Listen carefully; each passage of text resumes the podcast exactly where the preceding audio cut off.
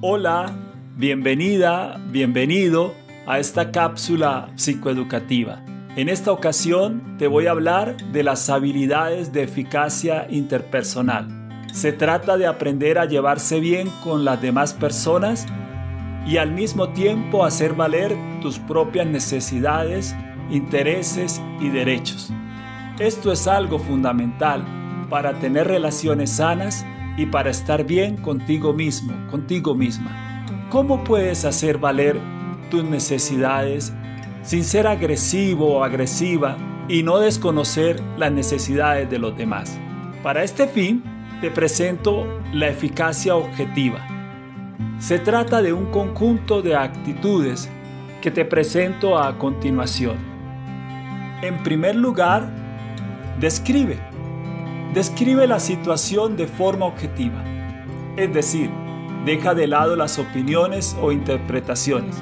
Quédate solo con los hechos. Por ejemplo, en lugar de decir, es que a veces eres agresivo conmigo, puedes decir, a veces me gritas y me dices palabras que me duelen, como tonta o bobita. En segundo lugar, expresa Di cómo te sientes ante una determinada situación. Manifiesta con la mayor claridad los sentimientos, lo que sientes. A veces esperamos que las demás personas sepan lo que nos ocurre, pero la verdad es que no pueden leer nuestra mente. Puedes usar la siguiente fórmula. Primero, dices la situación y después dices lo que sientes. Por ejemplo, cuando gritas y me dices tonta o bobita, me siento menospreciada y me da rabia. En tercer lugar, afirma. Cuando expreses lo que te ocurre o lo que quieres, no des rodeos, di lo que tienes que decir. No digas, por ejemplo, trátame bien. Mejor di, no me grites, y no utilices esas palabras conmigo. En cuarto lugar, refuerza. Recompensa a las personas que responden bien a tus necesidades, intereses o derechos. Esto puede ser algo tan simple como una sonrisa o un gracias. Quinto, muéstrate seguro, segura. Ten en cuenta tu postura, tu tono de voz, el contacto visual, el lenguaje corporal. Mira a la persona a la que le hablas. No bajes la mirada. No hace falta gritar o parecer arrogante, pero sí tener firmeza. Sexto, mantener el objetivo. No olvides el objetivo de la interacción. Es fácil desviarse hacia discusiones que no vienen al caso, perder el enfoque.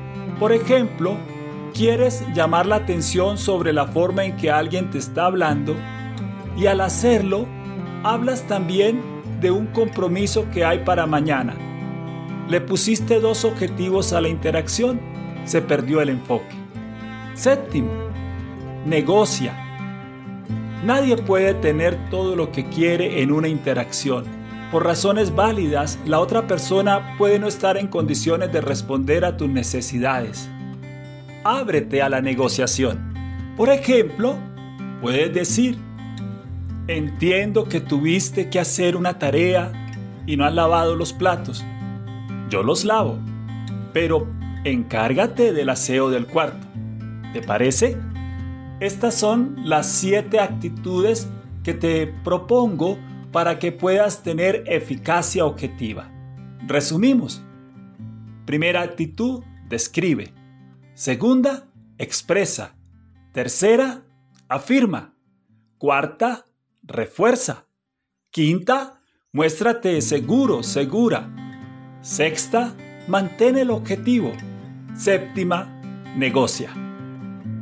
Si esta cápsula te ha gustado, por favor dale like o compártela con tus amigos y familiares o visítanos a nuestra página de asesorías psicológicas.